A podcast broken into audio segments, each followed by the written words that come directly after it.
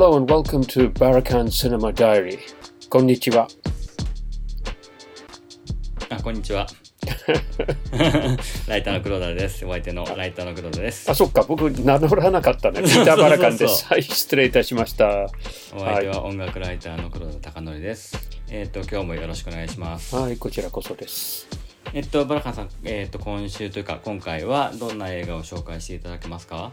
はい、今日は、えーっと、英語で言うと、Judas and the Black Messiah、えー日本語では、ユダ and ブラックメシア、裏切りの代償というタイトルの作品です。はい。これは1年ぐらい前に、1年以上前ですね、アメリカで公開されて、去年のアカデミー賞の、えー上演男優賞で、この、えーまあ、主人公となるフレッド・ハンプトンという人を演じたダニエル・カルーヤが、えー受賞したんですね。はい。で、あの、ブラックパンサーの話なんですけど、日本では、えーワーナー映画が権利を持っていたにもかかわらず公開しなかったんですね。はい、で、はい。あ、これは日本でもう見られないと思ってたら、うん。ついこの前、えー、ネットフリックスから、えーまあ、定期的に連絡が来るんですね。こんなのが、えー最近メニューにか、加わりましたよっていう。その中にこれが入っててびっくりしました。うん。ですぐ見て、あの、まあ、ゆ期待通り、すごくいい作品だったので、ぜひ、うんあの、このポッドキャストで取り上げたいと思いました。はい、ありがとうございます。内容はこれはどういったものですかね？あの、ブラックパンサーのうん。シカゴ支部のリーダーだったフレッド・ハンプトンっていう当時まだ21歳の若い男だったんですけど、はい。そうなんですよ。彼がね、1969年に FBI に暗殺されるっていう実際にあった事件です。はい。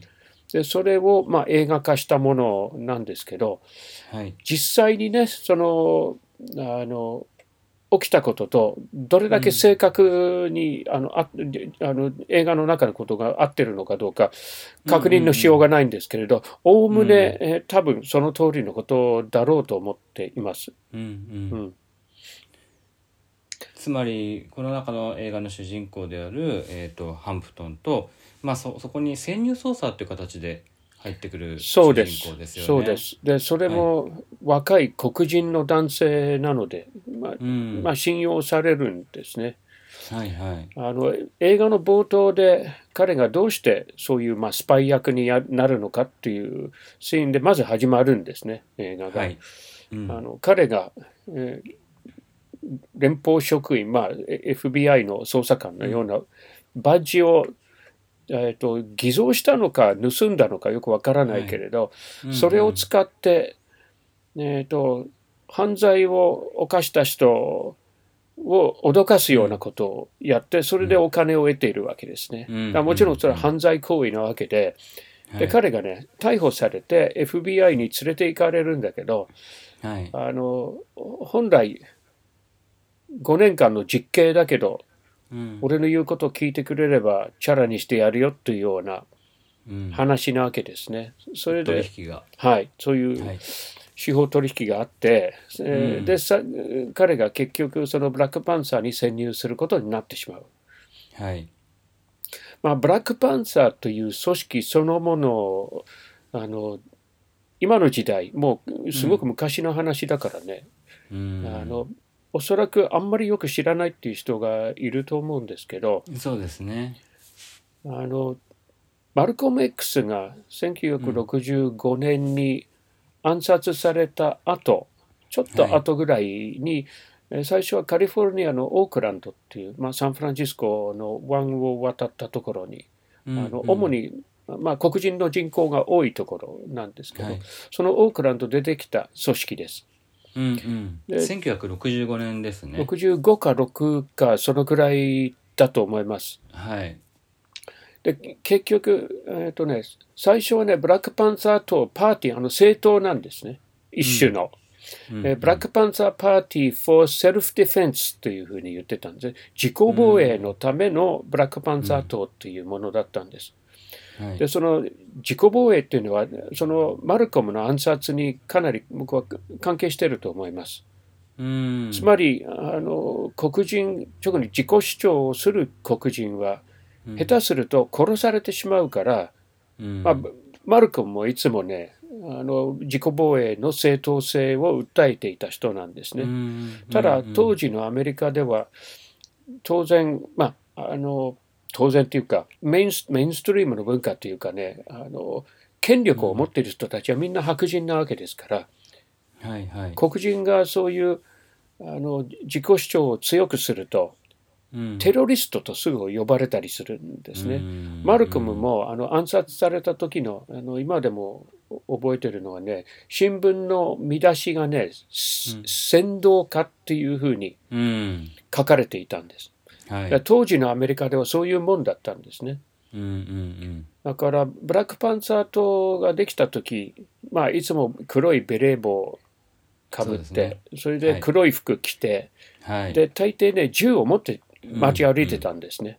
はい。だから当時白人にしてみればかなりの脅威に見られたんだと思います。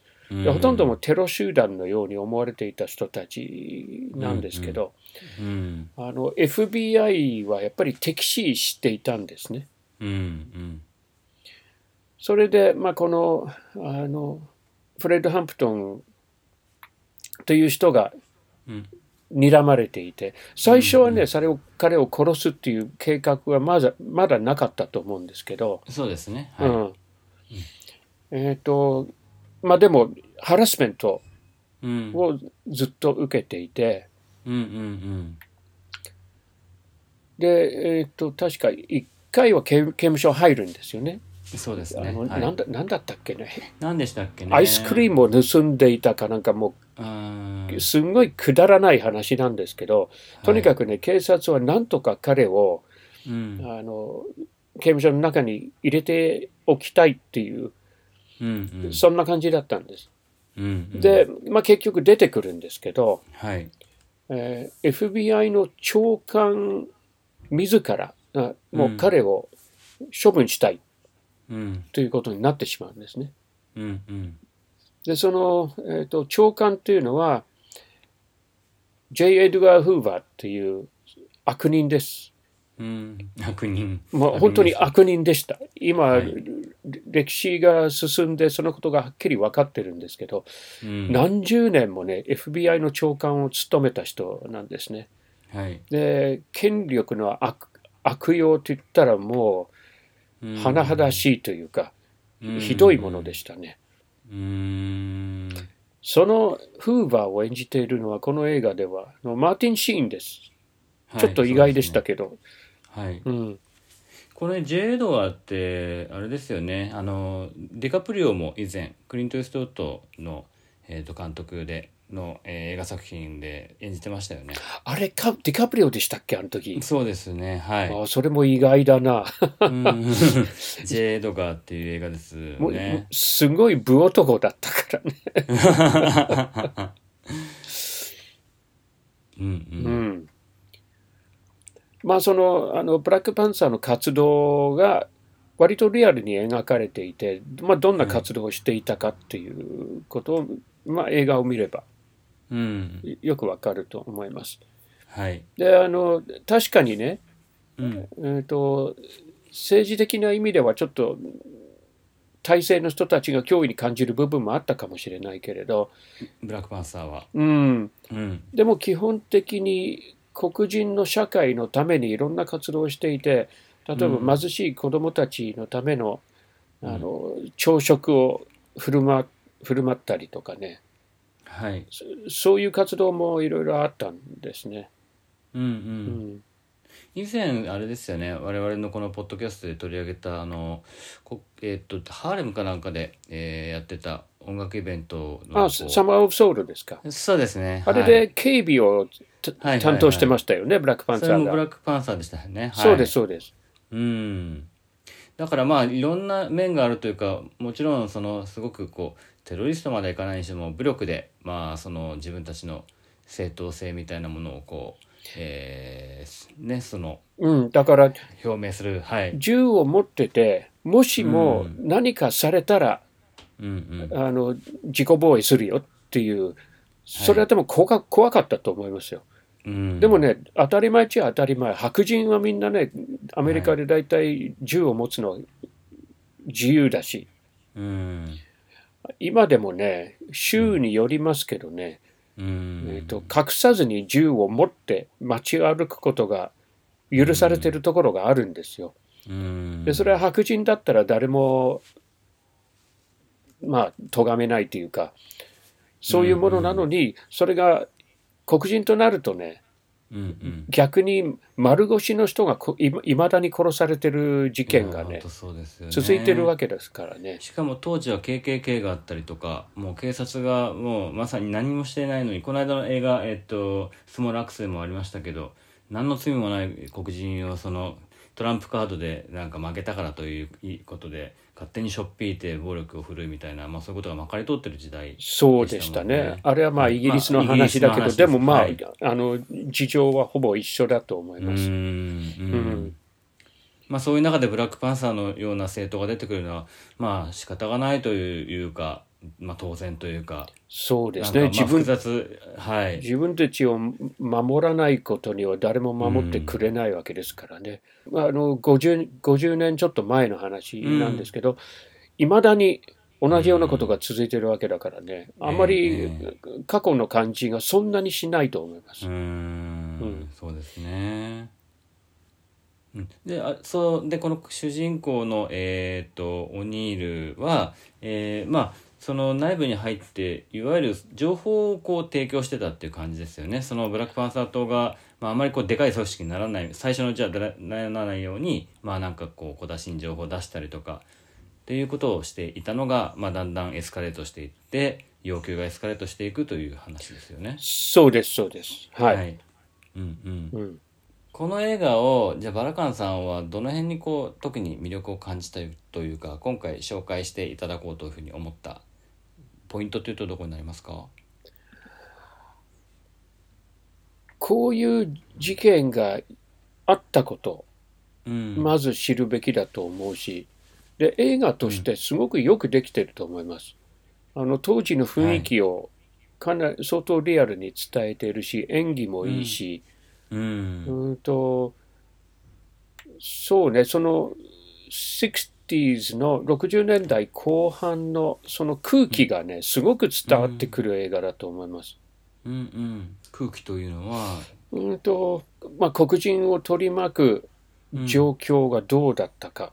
うん。ということ、あの、アメリカの社会はね、もういむ昔も今もうん、やっぱりはい。一番の社会問題はね、人種問題だと思うんですよ。うん。ごめんなさい。何あ人種問題です、ね、人種問題。はい。うん。うんで、その人種問題っていうのはね、うん。特に日本なんかではね、遠い存在だと思うんですよね。うんうん。みんなあまり多分リアルには捉えられてないと思う。だからこういう映画を見るとね、それがどういうものだったかっていうのは多分ね、すごく身近になってくると思うんですね。はい。うん、うんうん。特にまあ去年一昨年あたりにあったそのブラック・ライブズ・マター問題は日本では割とこう過激な暴力的な運動っていうふうにまあこう思われてる部分が割と多いんですけどなぜそうなってしまうのかっていうまあそのそもそもの歴史というかその黒人が差別されてきた歴史みたいなことは知っといた上でその今の暴力的な部分っていうのをどう、えー評価するかっていうのは考えた方がいい気がしますよね。いや、もちろんもちろん。うん、そういう意味ではこういう映画を見ておくっていうのはすごく大事なことなのかなって僕も思いました。まあそうですね。はい、うん。確かに。うんうん。であの音楽はね、はい。えっと、それほど大きな役割を果たしてないですね、うんうん。この映画は。あの実際のサウンドトラックはトランペット奏者のマーク・アイシャムが作ってて、うん。でもね、びっくりしたのはね、あのうん。何度か出て,、出てくるテーマの音楽があってね、そのローランド・カークの、えー The Inflated Tear っていう、まあ、有名な曲ですけど、ちょうどこの時代の曲なんです。はい。で、それをね、あの、ほ本物のローランド・カークかと思ったらね、調べてみたら、うん。マーク・アイシャムが新たに録音してるんですね。うーん。だから本当にそっくりに作っちゃっててびっくりした。ううん。ーん。いや、すごく、あの、インパクトがある。はいシンプルなテーマなんですけど、うんうんえー、と一度聞けば二度と忘れないようなものだと思う。それうんとても上手に使っていると思ったんです。うんうんであとサウンドトラックっていうか映画にインスパイアされたサウンドトラックらしきアルバムも出ていて、ほうほうでその中にあのハーっていう女性がいますよね。はい彼女が歌う曲がやっぱりあのアカデミーで、うんえー、と受賞しましたね。Fight for You っていう、えー曲なんですけど、エンドロールで流れていた曲ですかね。そうです、そうです、はい。一番最後に流うんれます。はい。あとあれですね。チャールズ・ミンガスとあデューク・エリントンとチャールズ・ミンガスの曲とかも最初の方でかかってましたね。ああ、そっかそっか。はい。めちゃくちゃかっこよかった。はいはいはい。うん、うん。そうですね、うん。あとファッションも非常に60年代当時の黒人のファッションってやっぱかっこいいなってちょっと思ってうん、そうね、その辺、僕にしてみればよく覚えているものだから。ええでも、確かにおっしゃる通り、だからね、その、あの、時代の雰囲気が強く出ているっていうのはね、そういうところにもあるんですね。確かに。それうですね。車の形だったり、洋服だったり、音楽だったうん。り、いろいろな要素があるんだけど、うん。とてもね、うまい具合にね、あの時代のうん雰囲気を描き出してます。うんうん。うん。あとこれバラカンさんにお聞きしたかったんですけどこう映画の中でそのセリフとして「ライドオン」ってよく出てくるなと思って。ああれ、right on ですね。ただ、ライトオンか。まあ、あの、彼らの発音だと right on っていうふうに、当時めちゃくちゃ流行った言い方ですね。うーん。これはどんなニュアンスなんですかね。ああ、right on。ううんんと、相手が言ったことを肯定する意味でもあり、うんと、なんだ、なんなんだろう。あー日本語にするの難しいな。うんスラングですからね。うんうん。その通りとか、うんうんやる、やるねとか、うんうんうんそういうタイプの表現ですね。いろんなニュアンスがあるんですけど。うんいいねとか、うん。そうね、そそのぐらいの意味で使うことも多かったですね。うん。あのま60年代の終わり頃にとにかく流行った言い方でうす。今使うとね、すごい多分古い。なるほどなるほど。あれですねバッチグーみたいな感じになっちゃうかな。日本で言うと なんかあれですよねマーヴィン・ゲイの「あの発語音の中でも「ライドオンライドオン」って出てきますよね。あ確か。なんかそ違ったかな？ああ、なんかそれがすごい印象的。掛け声として出てくるかな？そうです、そうです。そ。うそうそうはいはい、うん。それをちょっと思い出したりうんしましたうん。うん。いや、あの時代に多分最も流行ったスラングの一つかもしれない。うん。それはやっぱり黒人の間でってことですか？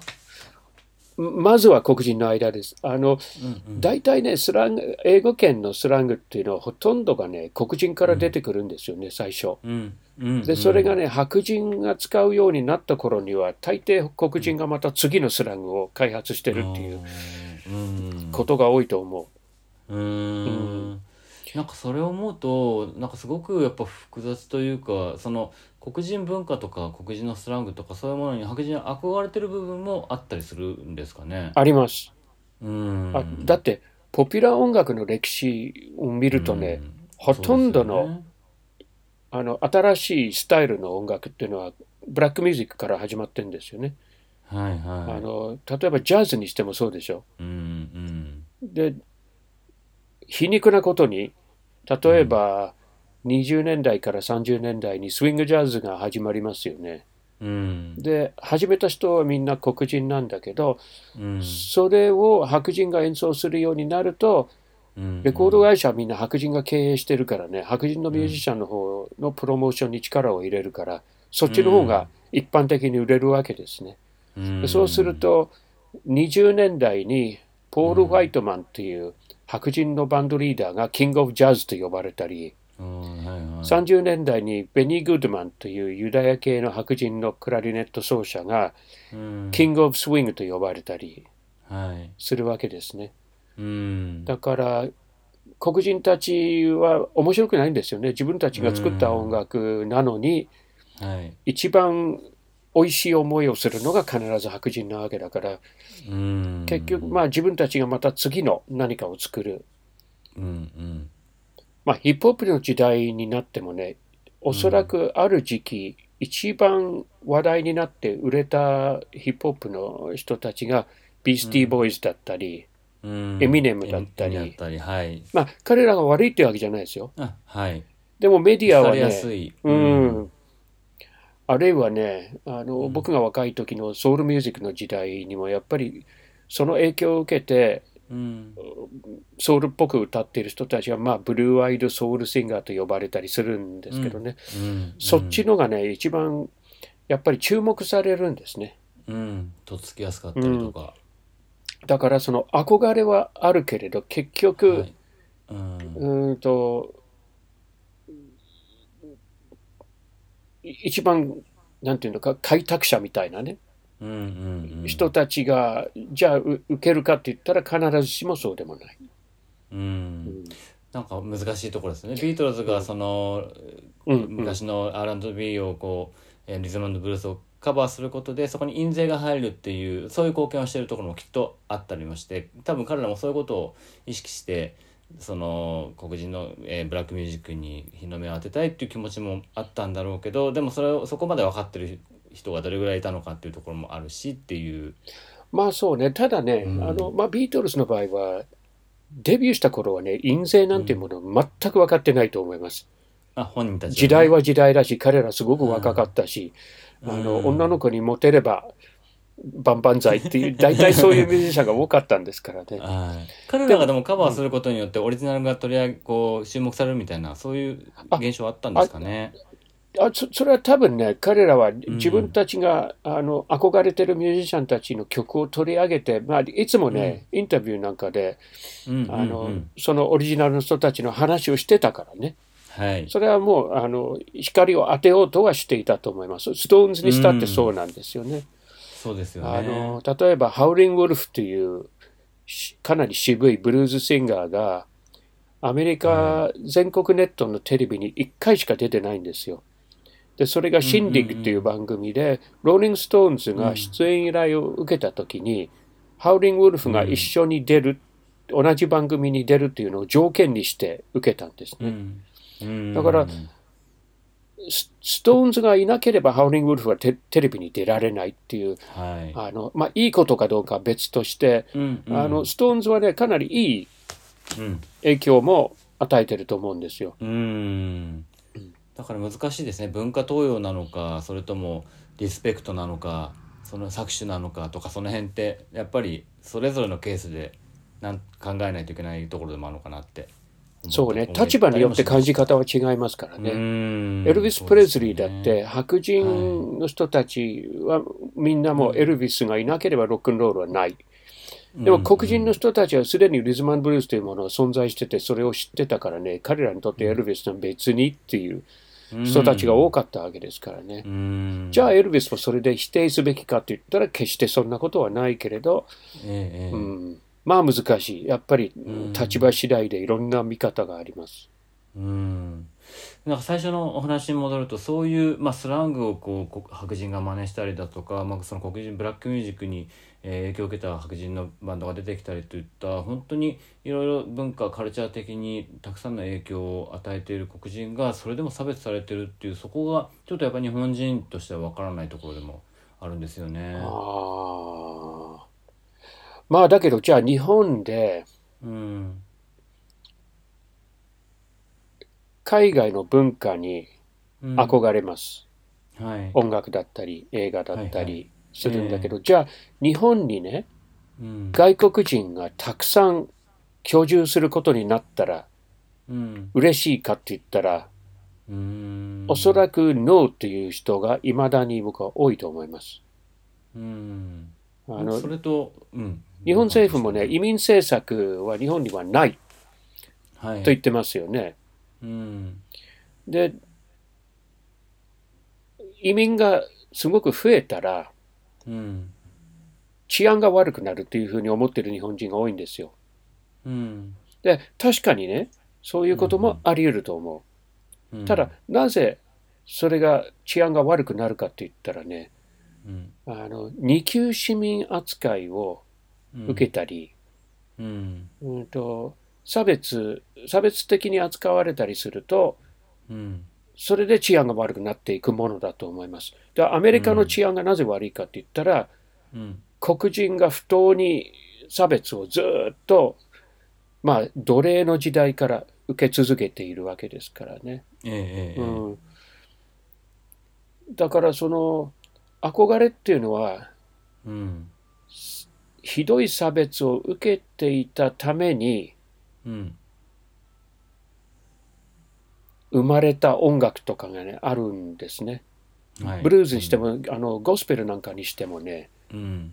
最初から奴隷じゃなくて白人と同じ立場の移民として彼らがアメリカにいれば、あのような音楽生まれてないと思うんです。うーん。もっと違うタイプのものになって、まあもちろんアフリカの影響は当然出ると思うんですけど、うん。うん、これはでもかなり難しい話に そうですよね。なっていきます。うん、で僕も白人だからね、どこまで代弁していいかっていう問題もあります。し。あそうですよね。確かにそうですよね。うん。うん。そうなんかねこれだまあちょっとずつ変わってきてるところもあるんでしょうけどこれだけそのねたくさん素晴らしい文化が思っているそのね人種それぞれのまあちょっときれい事みたいな言い方になっちゃうけど良いところをお互いにリスペクトし合うのが一番いいんですけどね。いや、それは当然そうですねうん。残念ながら人間の世の中は理想的なか形になかなかならないんですけど。えーえーうんそうなんかそんなことをちょっと思思いましたね。やっぱ今回の映画を見ていて。うん、う。うん。んいや、それはあると思います。はい、うん、この、えっと、2人の、えー俳優ですね。そのフレッド・ハンプトンを演じたダニエル・カルレアと,、うん。えっとウィリアム・オニールを演じたラキス・スタンフィールド。この2人も非常に存在感があるし、うん。えっと、ゲットアウトで共演してるというかゲットアウトで映画で2人とも出ていたりとかしてちょっと因縁を感じるというかあえてそういうキャスティングにしたのかな分かんないけど。え、ゲットアウトって？はいえっとなんなんどういう映画っつったらすごい不思議なちょっとホラーっぽい映画があるんですけど。あ、それに2人が出てるんですか？そうなんです。あ、知らなかった。はい、うん。ダニエル・カルーヤが「ゲットアウトの」えー主役を務めていてでそこに、まあ、脇役として、えー、ともう一人の方、えーラキス・スタンフィールドが出ているんですよね。うー。うんんなのでちょっとそれそこは面白かったです。そうか、そうか。それ、はいあの、もっと新しい映画ですか？新しい映画ですね。あれ？あ、えー、2017年の映画です。あ、じゃあこれより前だ。そうああそうですあの時代的にこのこのなんてごめんなさいえーっとそうですねこの映画うん、その時代交渉でいうと1965年だからまあ2017この映画はえーっとごめんなさいニコゲットアウトは2017年に出てで多分それのキャスティングをこうちょっと意識したのかわかんないけど今回の映画でそういう使い方をしてるのかなってちょっと思ったりもしました。そっか、そっか。うん、ジョーダン・ピールという監督でなんなんこの人もちょっと多分黒人なんだろうなと思うんですけど白人じゃないんですけどうん。すごくうーん黒人差別をさ逆手に使ったホラーみたいななんかそんな感じのすごい面白い映画でへした、え、はい。なるほど。うん。ちょっとそれを見てみなきゃね。はい、うんうん、ちょっとまたゲットアウトの話もしすると、えっと、先ほど教えていただいた、えーので言うとこの監督の、えーとジョーダン・ピールという人は白人と黒人の、えー間に生まれた子供でその映画の中には白人え黒人に憧れる白人だったり白人に憧れる黒人だったり、まあ、そういうちょっと話が、えーテーマになってるものが多くてやっぱそういうなんかちょっと屈折したその黒人と白人の間の問題ってあるのかなってちょっと思ったりもしました。ああ、そうか、そうか。うんもう映画を見てみないと何とも言えないな、それはうね。んうん。はいな一般論としてですか、それ。ああえっ、とそうですねなんか以前読んだ本で何読んだったかな黒人の女性女の子が白人のそのブ自ブロン自分はブロンドヘアで青い目を持ってて白い肌を持ってるっていうなんかそういうこう妄想に取りつかれてしまう、えー虐待を受けてる黒人の女の子が、あのー主人公の文学があってちょっと名前で忘れちゃったんですけどなんかそれを読んだ時もちょっと、うん、思うところがあったというか、うん黒人の女性たちは、うん、多くの人は髪をまっすぐにしてるんですよね。はいはいはい。まあ最近はあの細かい三つ編みだとかね、もっとこれアフリカっぽいスタイルにする人も増えてますけど、うん。かなりそれでもね、ままっすぐにする人もいるし、で、うん。ブロンドに染める人も結構いますから、うん。まあ、それはね、あの、うん。世界中でそういうことをやる人がいるから、うん。それをやるから白人に対する憧れがあるっていうわけでもないかもしれないけれど、うん。うんうんさっきの本はトニー・モリソンという、えー作家の「青い目が欲しい」という、うん、えー本ですね「ザ・ブルーエスト・アイ」って本本なんですけどまあなんか美の基準がなんかこうグローバル化しててっていう問題だったりするところもあるんですかね。それは昔からずっとあると思います。ありますよね。例えばね、まあ、女性の場合は、ミスコンテストっていうのが昔からあるじゃないですか。はい。で、あれはもう、最近はちょっと多様化してますけれど、うん。長いことずっと白人がうん優勝したり、うんで、その美の形っていうのもね、白人の女性の体型が一番美しいとされていたわけじゃないですか。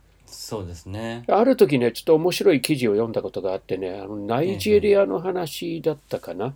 うん。あの、ああいうミスコンテストに出て、うん優勝優勝したのか、いい線いったのか、とにかくね、若い女性がいたんですけれど、世界的にすごくね、美しいと言われても、うん国内ではね、全然ね、別にモテなかったんだって。うん要するに、ああいうこう、ちょっと細い感じ。じの、あの、女性美、うんうんうん。まあ、もともとナイジェリアではね、誰もね、あのうん。美しいと思わないものだったんですって。はいはい。もっとね、あの、ももっと極端にね、こう、うん。曲線が。はい。こう出るところはちゃんと出てるような、そういう女性が美しいとされた文化なんですって。はい。だから、多分他の国でもね、そういうことがあると思うんだけど、うんうん世界のメディアがみんな白人的な美しさをうん一番とするとね、それがこう、うんいわゆるグローバルスタンダードになってしまうこともあるでしょうね。そうですよね。あ今はね、それがだいぶ変わってきてはいると思います。うんうん。そういう動きはありますよね。うん。ううんうんんそうですなんかやっぱあとこの映画見てて思ったのはその組織まあやっぱこう差別にしても何にしてもシステム化されてしまっててなんかその中でそこにいる人たちも一体何自分たち何をやってんだろうっていうなんかそういう気持ちもあるのかなって思って見てましたね。そのえっ、と FBI のぶ、えー中間にいるあの名前が出てこないえっとごめんなさいね。えーロイ・ミッチェル特別捜査官ですねその直接、えー、とウィリアム・オニールにあの命令をしていた彼は、えーその、えージョン・エドガー・フーバーから、まあ、暗殺暗殺するようにということを命じられてでそれをこうウィリアム・オニールに落としていくわけじゃないですか命令として。はい、はい。だけどそれも多分ロイ・ミッチェル本人も、うん、そこまでやることはあるんだろうかっていう表情をしてたりとかして、うんなんか、うん。彼はね、多分、はい。まあ映画を見る限りでなんですけど、うん。あの時代の人間だから差別がないわけじゃないけれど、ひどい差別主義者でもない。で、若干見ててね、彼に対する同情というか少しははい、湧いてきますよね。うん。完全な悪人というわけじゃない。はい。そこがまたね、あの演技も上手ですよね、あの人。そうですね。ううんんうん。そうなんですよ。そのジョン・エドガー・フーバーから命令されてる時にちょっと眉毛がピクッて動くだけであなんか葛藤があるんだなっていうのが分かったりして、うんうん。うん、そういうところも面白かったんですけどでもそういうやっぱりもうシステムがその黒人差別を是としている世の中になっているからなんかその中にいる人たちが本当にがんじがらめで自分たちでも何やってるのか何が正義で何が悪なのか分からないで動いてしまっているっていう部分もああったあるしあったし今もあるのかなっていうことも感じました。まあどこの組織でも多分そういうものだと思うけどね、そうであすね。の上からの命令に背くとなるとはい。やめるしかない、うん。うん、で実際にそのやめる勇気を持っている人ってうん。そうそう多分いないと思うんですよね。うんいやもう今ウクライナの戦争のニュースを見ててもねはい。ロシアの若い兵士たちはよくこんなことするなと思うけどやっぱり一旦軍隊の中に入ってしまったらね、うん。まあ、命令もあるだろうしそれでもう実際に戦,、場あの戦場に出ていくと、なんて言うんだろうこう精神状態がおかしくなってくんだろうね。そう思いますね。だから終わった後戦争終わった後に自殺する兵隊が増えたりっていうことなんでしょうね、そのメンタルケアが必要だったりする人たちもたくさん出てきますもんね。そうそう。昔は PTSD っていうものが全く理解されてなかった時代だからね、はい、ベトナム戦争でさえそれはなかったね。もっともっと後、うん、ううんんうん。まあ普通の企業とかで例えば偽装事件偽装の問題とか起きたと時とかもなんかそういうのを感じますね。なんか組織の中で。うん。まあ仕方なくそうそうしてしまっている人たちもいたんだろうなとか思ったりもうんして、うん。そうですよね。自分だったらどうするか、はいすごく思いますそねれを考えなきゃいけないね。うん。僕ははいわからないけどとにかくね企業っていうのは自分に合わないからね結局辞めたんです。はい、やっぱり僕もフねリーランスなんで、はい。うん。ちょっとどこまで彼らの気持ちが分かるかっていうとちょっと心もとないところはあるんですけど。やっぱりね理不尽なことを言われた時にそれを飲むかどうか、うん。うん。で飲めないんだったらやめてうん。自分の自己責任で生きていくっていう、ううんん、そういうことだと思うな。そうですね、うん。まあ、なんか本当いろんなことを考えさせられた。いやいや、こういう映画を見ると本当にね、そういうの、、はい。ろんなこと考えますよね。そうですね、うん。単に単にって言っちゃあれですけど黒人差別の問題はもちろんありますけどなんか自分のことに引き当てて考えるとそれ以外のことでもいろんな側面でこういろいろ考えさせられてとても面白かったし今日のなんかこの会話も結構いろんなところに飛びました。ね 本当に、まあ、脱線するの楽しいですよね。はい。本当にそうですねなんかやっぱバラカンさんですねこうポッドキャストも続けてきてマルコム X の話が出てきたりとかなんか本当にモハメッド・アリの話が出てきたりとかいろいろな映画がこうつながってきてなんか我々の今日の話とかとも今日の映画とかにもつながったりとかしてるので続けていくのも楽しいものだなって改めて思いましたありがとうございます。まあ、はい僕が昔からね、やっぱブラックミュージックが好きで、どうしてもね、うんこういうところに関心がいってしまうことが多いんですけど、はい。とても勉強になってますありがとういやいや、こちらこそありがとうございます。はい、じゃあまた次回もあの、はい映画を、はい、楽しみにお待ちしております。はい。じゃあ今日、はいありがとうございました。ありがとうございました。